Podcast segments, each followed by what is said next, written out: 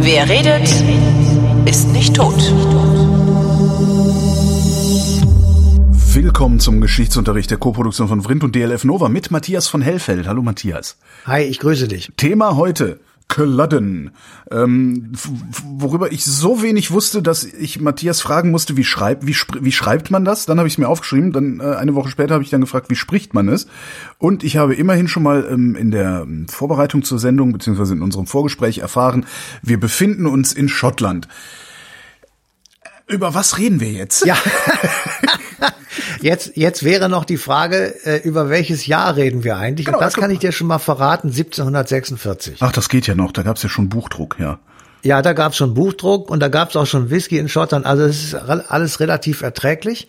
Aber wir müssen, um das zu verstehen, was da eigentlich passiert ist, äh, und das hat ja auch eine Relevanz nach äh, heute, in unserer heutige Zeit, ein klein wenig zurückgehen. Und zwar bis äh, zur Glorious, Glorious Revolution. Das war 1688 oder 89. Ähm, die fand ja, wie, wie wir alle wissen und in der Schule gelernt haben, in England statt. Und ähm, eines äh, der vielen Ergebnisse dieser Glorious Revolution, über die ich jetzt aber nicht weiterreden will, war, dass äh, sozusagen festgesetzt wurde, auf dem englischen Thron solle in Zukunft kein Katholik mehr sitzen, sondern nur noch Protestanten oder eben Angehörige der anglikanischen Kirche in diesem Fall. So, und ähm, sie, wir, also das ist 1688. Und 1685, also drei Jahre vorher, ähm, sitzt ein äh, James der Siebte äh, im auf dem schottischen Königsthron und der ist gleichzeitig James der Zweite auf dem englischen Königsthron. Oh, ist das kompliziert. Bitte, ja, ich bitte um Vergebung. Ich, ich muss dir ehrlich sagen, äh, das liegt eben einfach daran, dass es in Schottland Könige gegeben hat, äh, viel mehr Jamese ja. als in England, die James hießen. Deswegen ist der bei der einen Zählweise der der zweite und bei der anderen schon der siebte. Mhm. Es handelt sich aber um ein und denselben Menschen und das ist wichtig zu wissen, ähm, weil ähm, seine Kinder spielen eine relativ große Rolle. Okay. So, dieser James, der heißt im Deutschen Jakob. Mhm. Deswegen gibt es, wenn man bei Wikipedia guckt, Jakob den siebten, ja. König von Schottland, Schrägstrich, der zweite König von England. Also Jakob und James sind eine und dieselbe Person, wie der siebte und der zweite eben auch.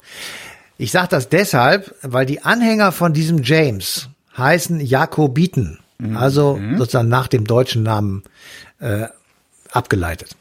Als die Glorious Revolution stattfindet, muss der arme Mann, weil er Katholik ist, das Land verlassen.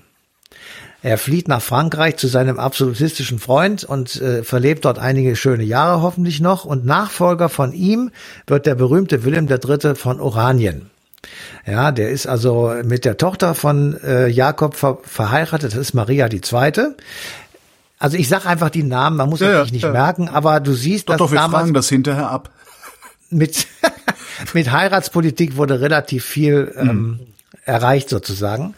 Ähm, also das Parlament in London hat dann überlegt, wen nehmen wir anstatt dieses Katholiken, dem verdammten Jakob, äh, und dann sind sie auf den Protestanten, den Wilhelm III. von Oranien gekommen, ähm, der auch ich sag mal, insofern eine gewisse Affinität zu England hat, weil er eben mit Maria der Zweiten verheiratet war. Und Maria die Zweite ist zum letzten Mal gesagt Tochter von König James dem Zweiten von England und dem Siebten von Schottland. So.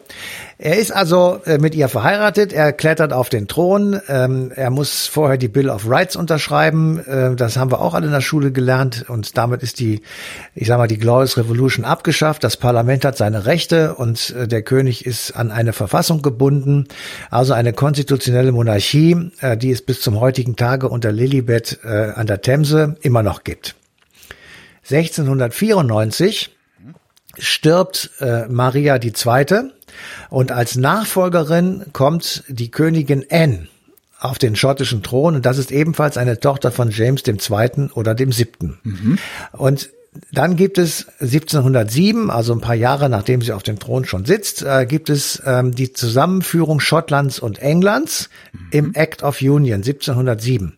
Und damit ist Anne die erste Königin des Königreichs Großbritannien. Ah. Das United Kingdom, das wir heute noch kennen, wird 1707 aus der Taufe gehoben durch die Verbindung und den Zusammenschluss zwischen Schottland und England. Grund für diesen Zusammenschluss war, Schottland ist pleite ist insolvent, hat keine Möglichkeit, diese Schulden irgendwie abzubauen und England erklärt sich bereit, Leute, ist kein Problem, wir übernehmen eure Schulden. Dafür hört eure Monarchie als Eigenständigkeit auf.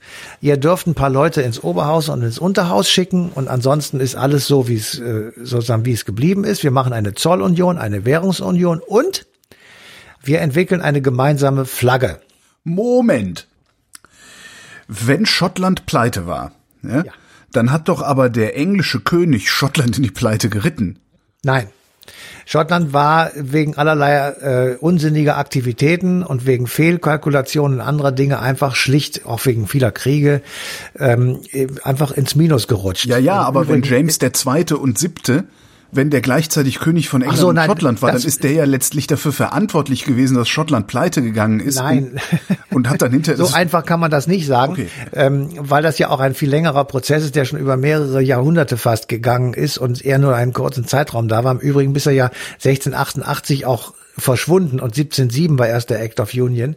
Also insofern Stimmt, ähm, da kann man viel Geld ausgeben in 20 kann man Jahren. viel Geld ausgeben und viele Kriege führen. Das wurde auch gemacht. Insofern, äh, also wie gesagt, ich sage es ja des Öfteren, ich bin kein Wirtschaftswissenschaftler, aber ich weiß, dass Schottland pleite war und dass sie also ohne diese äh, komplett auf Nullstellung der Schulden ähm, einfach übernommen worden wären, ja, dann wären sie völlig ausradiert worden. Und so gab es dann offenbar die Möglichkeit, wenigstens eine gewisse Eigenständigkeit zu behalten.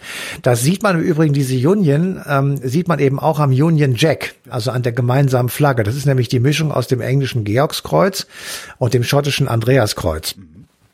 Und ähm, diese Übereinanderlegung der beiden Flaggen ergibt das, was wir heute als britische Fahne kennen. Also, damit haben wir das auch erklärt. 1714 ist sie also die Maria die Zweite, also die Anne ist die letzte auf dem Thron der Stuart, das ist ein, äh, die aus dem Hause Stuart, das ist ja auch ein schöner großer Konflikt, Mary Stuart.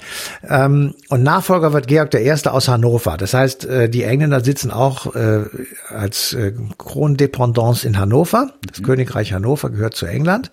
Und Georg der Erste wird also aus Hannover geholt, setzt sich in London auf den Thron und regiert jetzt sozusagen alles von London aus sehr zentralistisch. Mit dem Ergebnis, dass die Schotten sich übergangen fühlen und sagen, so kann das nicht sein. Wir sind ähm, ja, wie soll ich sagen, äh, wir werden jetzt sozusagen wie das fünfte Rad am Wagen behandelt und sind überhaupt nichts mehr wert und das ist alles äh, furchtbar. Wir wollen unsere alten Stuarts wieder zurück auf dem schottischen Thron. Wir wollen diese ganze Un äh, Abhängigkeit von England wieder rückgängig machen. Ja, Nachtigall, ich höre dir trapsen. Ähm, das kennen wir ja. Das kennen wir ja auf, aus unseren heutigen Tagen auch. Und äh, diejenigen, die das also am meisten, äh, ich sag mal, nach außen tragen, sind die sogenannten Jakobiten, also die Anhänger des ehemaligen Königs James VII. Die machen nämlich äh, überall jetzt Randale und versuchen aus dem Ausland auch und, und aus dem Inland ähm, ich sag mal, die Uhr wieder so ein bisschen zurückzudrehen. Und äh, sie werden dabei unterstützt von Frankreich. Und auch das ist bis zum heutigen Tage geblieben. Frankreich ist stets auf der Seite derer, die gegen England sind. Ja. Ähm, ja, man kann das unterschwellig heute auch noch mitbekommen, we- wenn man hört oder sieht, wie Macron gegenüber äh, Boris Johnson auftritt. Oder noch deutlicher konnte man es äh, bei Charles de Gaulle sehen, der immer gesagt hat, das kommt für mich nicht in Frage, dass die Briten zur EWG kommen. Das konnte erst passieren. Ähm, wie wir jetzt wissen, mit unglücklichem Ende, nachdem Charles de Gaulle das Amt verlassen hat und sein Nachfolger Georges Pompidou war. Also ähm, dieser, die, äh, ich sag mal, diese abgrundtiefe Abneigung, die gab es damals eben auch schon. Ähm, und dieser, diese aufständischen Jakobiten werden unterstützt von Teilen äh, des schottischen Adels, der sich bei der Teilung oder bei der Zusammenlegung nicht richtig berücksichtigt gefühlt hat und einigen Clans aus dem schottischen Tiefland. Ähm, das kann man übrigens in der TV-Serie Outlander sehr schön ähm, selbst nachvollziehen. Und in den Jahren 1715, 1719 und 1745 kommt es zu Aufständen und ähm, äh, Auseinandersetzungen eben mit der britischen Majorität sozusagen, also Schotten gegen Briten. Und das endet immer damit, dass die Schotten zwar tapfer kämpfen, aber nicht gewinnen. Und das findet eben ein letztes Mal statt bei der berühmten Schlacht bei Culloden. Das ist 1746 und diese Auseinandersetzung ist die letzte zwischen Großbritannien, äh, zwischen England und Schottland, ähm, die ja gemeinsam im United Kingdom sind. Ähm, und damit ist sozusagen endgültig klar, diese schottische Unabhängigkeit wird es bis zum heutigen Tage äh, nicht mehr geben. Und die ist deshalb so wichtig, diese Schlacht, weil sie ist extrem brutal gewesen. Ähm, als die Briten, äh, nee, muss ja sagen, als die Engländer gewonnen haben, sind sie hinterher durch Schottland gezogen und haben also gemetzelt und gemeuchelt Oha. wie die Irren. Ähm, die Aufständischen, die überlebt haben, versuchten ins äh, Ausland zu fliehen, sind dann auch dort geblieben. Ähm, und allen Schotten war fortan verboten, Waffen zu besitzen. Also die wollten, die Engländer wollten wirklich dafür sorgen, dass diese verdammten Schotten jetzt endlich ruhig gestellt sind. Und man kann es etwas ähm, höflicher ausdrücken und sagen, also Schottland ist gewaltsam bei der Stange gehalten worden das dient jetzt nicht unbedingt äh, oder ist nicht es ist einer einer äh, echten Union nicht unbedingt dienlich ne das heißt diese die, die ja. Unabhängigkeitsbestrebungen die sie heute noch haben die Schotten äh, rühren vermutlich auch schon daher ja. dann ne genau aber die Frage ist jetzt wir, wir wollen ja immer Geschichte betrachten aus dem Blickwinkel derer die damals lebten was wäre die Alternative gewesen ja. und da muss man wirklich sagen ähm, wenn man das sich jetzt vorstellt als britisches Königshaus äh, nee Entschuldigung ich muss es immer, immer korrekt sagen, als englisches Königshaus ja. also nur London. Ja. Ja. Äh, lasse ich die Schotten wieder gehen, habe ich äh, kampfeswillige, todesmutige und ziemlich rabaukenhafte Typen oben im Norden hocken, mhm. die auf Rache sind. Äh, ich habe ständig Stress. Ja. Ich, ich müsste im Grunde genommen wieder so eine Art Limes hochziehen oder Hadrianswall. Das sind alles Dinge, die, die man möglicherweise damals erwogen hat. Im Übrigen muss man auch sagen, das war schon die Zeit, in der England äh, das Empire gebaut hat. Also wo man gesagt hat, wir sind die Größten in dieser Welt und wir, das waren sie ja auch. Also sie, mhm. sie bauen ja ähm, im 18., 19. Jahrhundert eine unglaubliche Macht auf von der ja manche glauben, dass sie heute noch existiert. Und äh, da war es völlig undenkbar, etwas, was man einmal hatte, sozusagen wieder zu verlieren. Das ging überhaupt nicht. Mhm. Ähm, du du äh, kannst dir vielleicht kurz vorstellen, sieben Jahre nachdem die Schlacht von Culloden äh, beendet ist, beginnt der sogenannte Siebenjährige Krieg. Da geht es ah, ja. um die weltweite Auseinandersetzung zwischen England und Frankreich mhm. ähm, um die Kolonien. Also zum Beispiel auch eben um Schottland, wenn, das, wenn man das so in, in den großen Begriff Kolonien reintun würde. Ach, haben die das damals als Kolonie verstanden? Nein, sie haben es nicht als Kolonie okay. verstanden, aber das ist natürlich ein Teil, der ursprünglich nicht dazugehört hat und den sie einfach erworben haben über vielerlei Möglichkeiten. Äh, Kolonien konnten auch erworben und gekauft werden. Mhm. Also nicht nur erobert, sondern eben auch gekauft werden. Und das war ja in diesem Falle so eine Art Kauf, in dem man die Schulden übernimmt.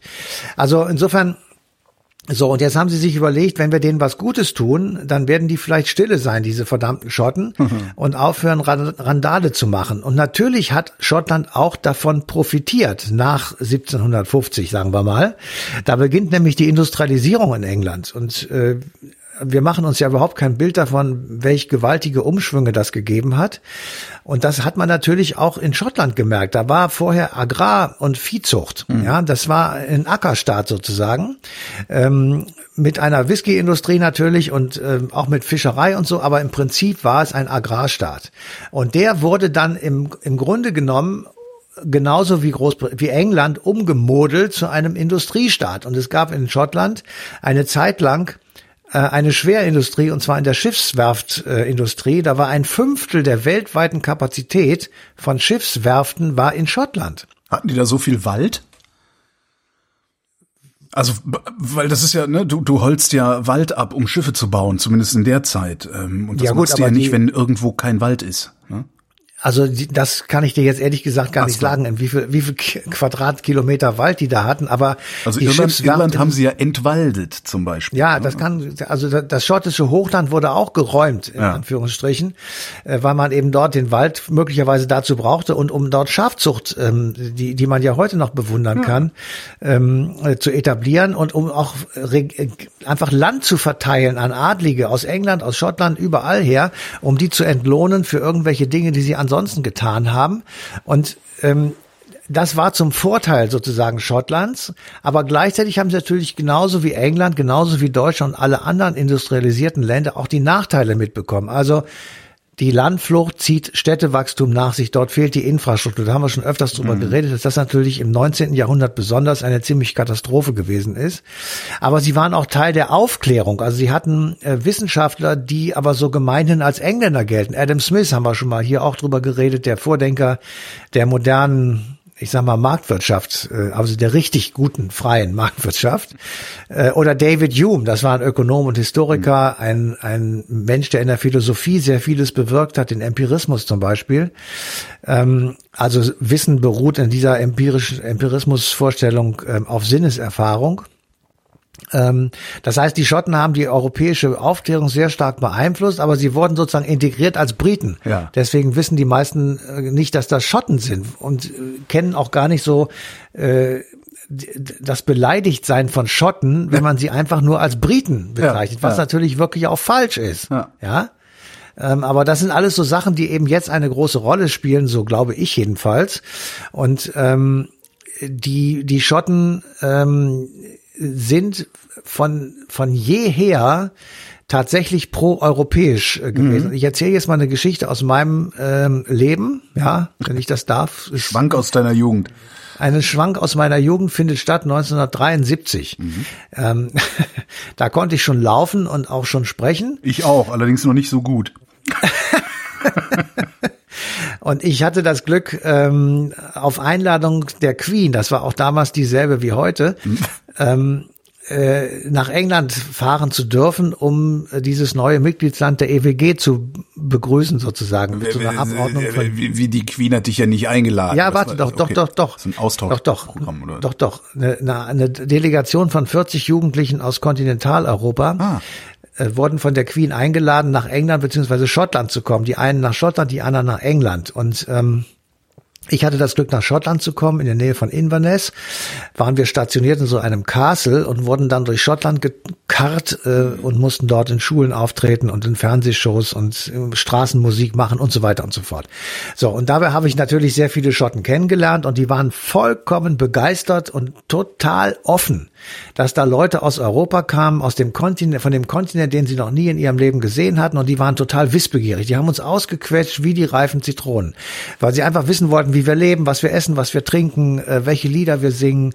Dann haben sie uns ihre Lieder vorgespielt, dann haben wir die zusammen versucht zu singen. Also es war richtig eine schöne, tolle, äh, wunderbare Erfahrung. Ähm, und am Schluss der Tour, die dauerte vier Wochen, haben wir uns mit denen getroffen, die in England waren. Und die haben gesagt, die sind mit totaler Ablehnung aufgenommen worden. Die Engländer haben gesagt, fuck you. Ja. Und äh, ich habe das damals überhaupt nicht verstanden. Ich sag, warum kommen die denn dann überhaupt dazu? Ich meine, was soll der ganze Quatsch? Aber das ist halt der Mentalitätsäunterschied und den findest du heute wieder. Den findest Das du immer noch, ne? Nicht wieder. Den Ja, nicht du wieder, den findest du noch. immer noch, genau. Den findest du immer noch. Die, die Schotten äh, sind der Welt zugewandt sozusagen und, und freuen sich, wenn jemand kommt und wenn sie irgendwo hin können. Mhm. Und die Briten sitzen, ich sage jetzt mal Ja, ja, ja. etwas arrogant, das meine ich aber nicht so, auf dem hohen Ross und sagen, die Welt gehört uns.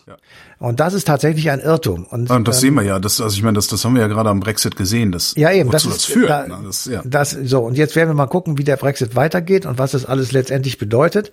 Aber ich habe so das dumme Gefühl, dass eben äh, diese ich sag mal, äh, Schmach von Culloden Ja. und die, die weitere Schmach, dass man pleite war und sich sozusagen arrangieren musste mit Groß, mit England, äh, das wirkt eben heute noch nach und es gibt viele Schotten, die sagen, am besten ist es, wenn wir sofort aus dem ganzen Quatsch wieder uns verabschieden und als eigenständiges Land äh, nach Europa zurückgehen. Wer weiß, vielleicht, die haben jetzt, glaube ich, im Mai Parlamentswahlen. Ja.